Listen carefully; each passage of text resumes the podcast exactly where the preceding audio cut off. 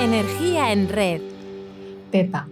El Génesis nos narra cómo Dios, el cuarto día de la creación, hizo a los seres marinos y las aves voladoras, y el día de antes de crear al hombre y a la mujer, dio vida a las diversas clases de animales del campo, al ganado y a todos los reptiles de la tierra, cualquiera que sea su especie. Y Dios vio que esto era bueno, y es que los animales no solo nos ayudan en tareas pesadas o son fuente de alimento, sino que contribuyen a nuestro bienestar emocional.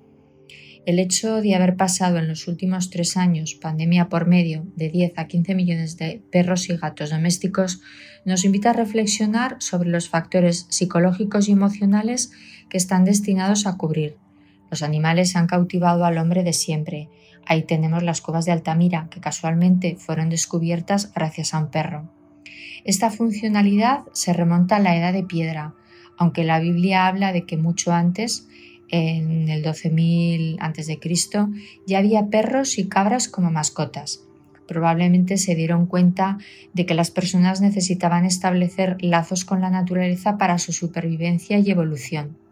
El perro es de las primeras especies en ser domesticada y adoptada como mascota, y hubo que esperar a los egipcios para que también los gatos lo fueran. Esta civilización otorgaba a los animales la capacidad de curar muchas dolencias, por ejemplo, a los caballos un poder relajante. Según narró el médico Hipócrates, los griegos daban paseos a caballo como terapia para aumentar su autoestima. En el imperio inca, el perro sin pelo se le daba el tratamiento de animal afectivo y al mismo tiempo de semideidad con propiedades medicinales. Se podría considerar a todas estas civilizaciones como precursoras de las terapias asistidas con animales. En 1997 se creó la Organización Internacional de Interacción entre Humanos y Animales para reunir todos los esfuerzos, formalizar, impulsar y dar a conocer las diversas actividades que nos unen. Aunque no podemos olvidar que los animales son constante fuente de inspiración para la literatura, el cine o la poesía. Ahí tenemos a Machado, dedicando unos versos a las moscas, vosotras, las familiares, inevitables golosas, vosotras, moscas vulgares, me evocáis todas las cosas.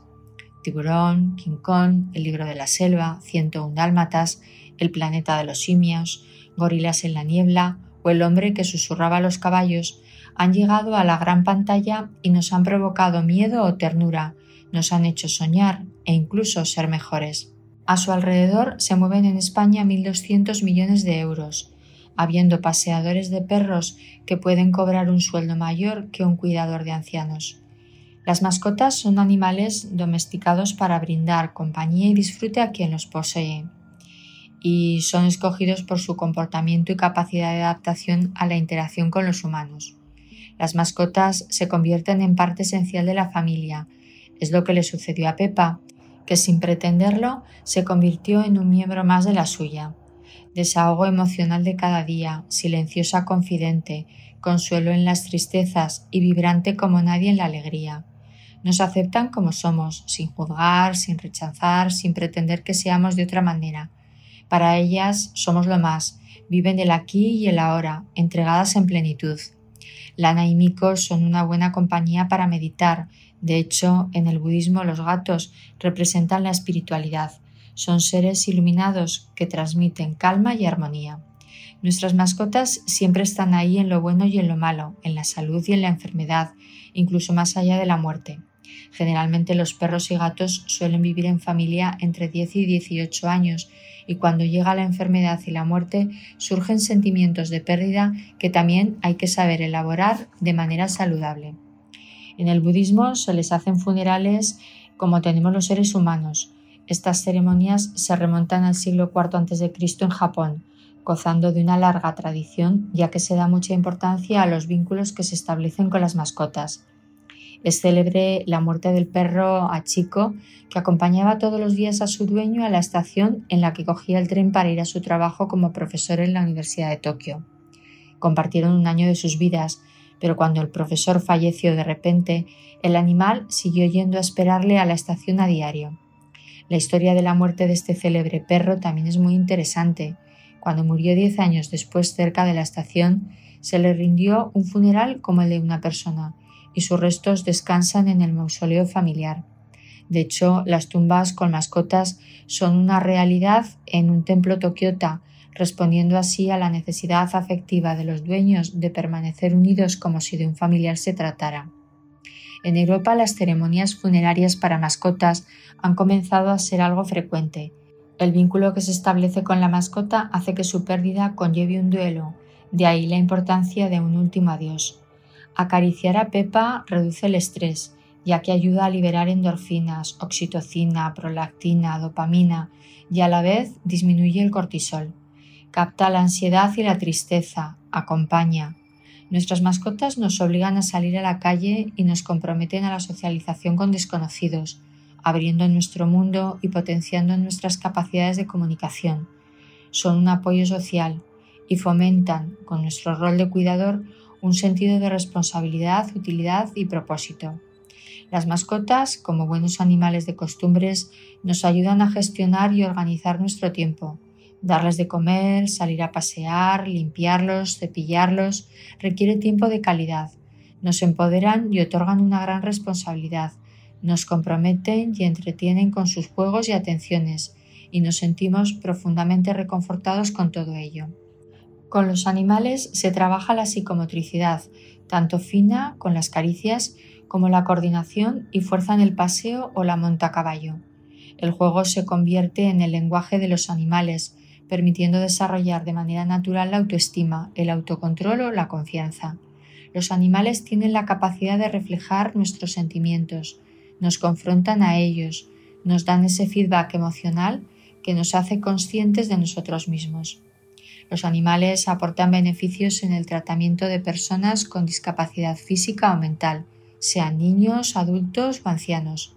El doctor Freud ya apoyaba sus sesiones de psicoterapia con su perro Yofi, aunque fue en 1953 cuando el doctor Levinson comenzó a plantear las bases de la terapia asistida con animales gracias a su perro Jingles, que motivaba y facilitaba el nexo con sus pacientes, aportando estímulos que enriquecían y complementaban la interacción y en 1964 acuñó el término terapia con mascotas. Bajo el término intervenciones asistidas con animales se engloban tanto la terapia, la valoración como la educación, pudiendo ser con delfines, caballos, gatos, conejos y por supuesto con perros, que son los animales más utilizados tanto en el ámbito preventivo como terapéutico. La terapia con animales es un campo en expansión, aunque ya en el siglo XVII se hablaba del caballo en la ayuda y rehabilitación de personas con discapacidad, hoy enfermos de corazón, cáncer, pacientes con Alzheimer, niños autistas, personas con depresión o que se sienten solas, tienen en los perros terapeutas naturales. Un estudio de la Universidad de Yale demostró la disminución del dolor y el miedo en niños sometidos a tratamiento oncológico que contaban con la presencia de un perro en el entorno terapéutico.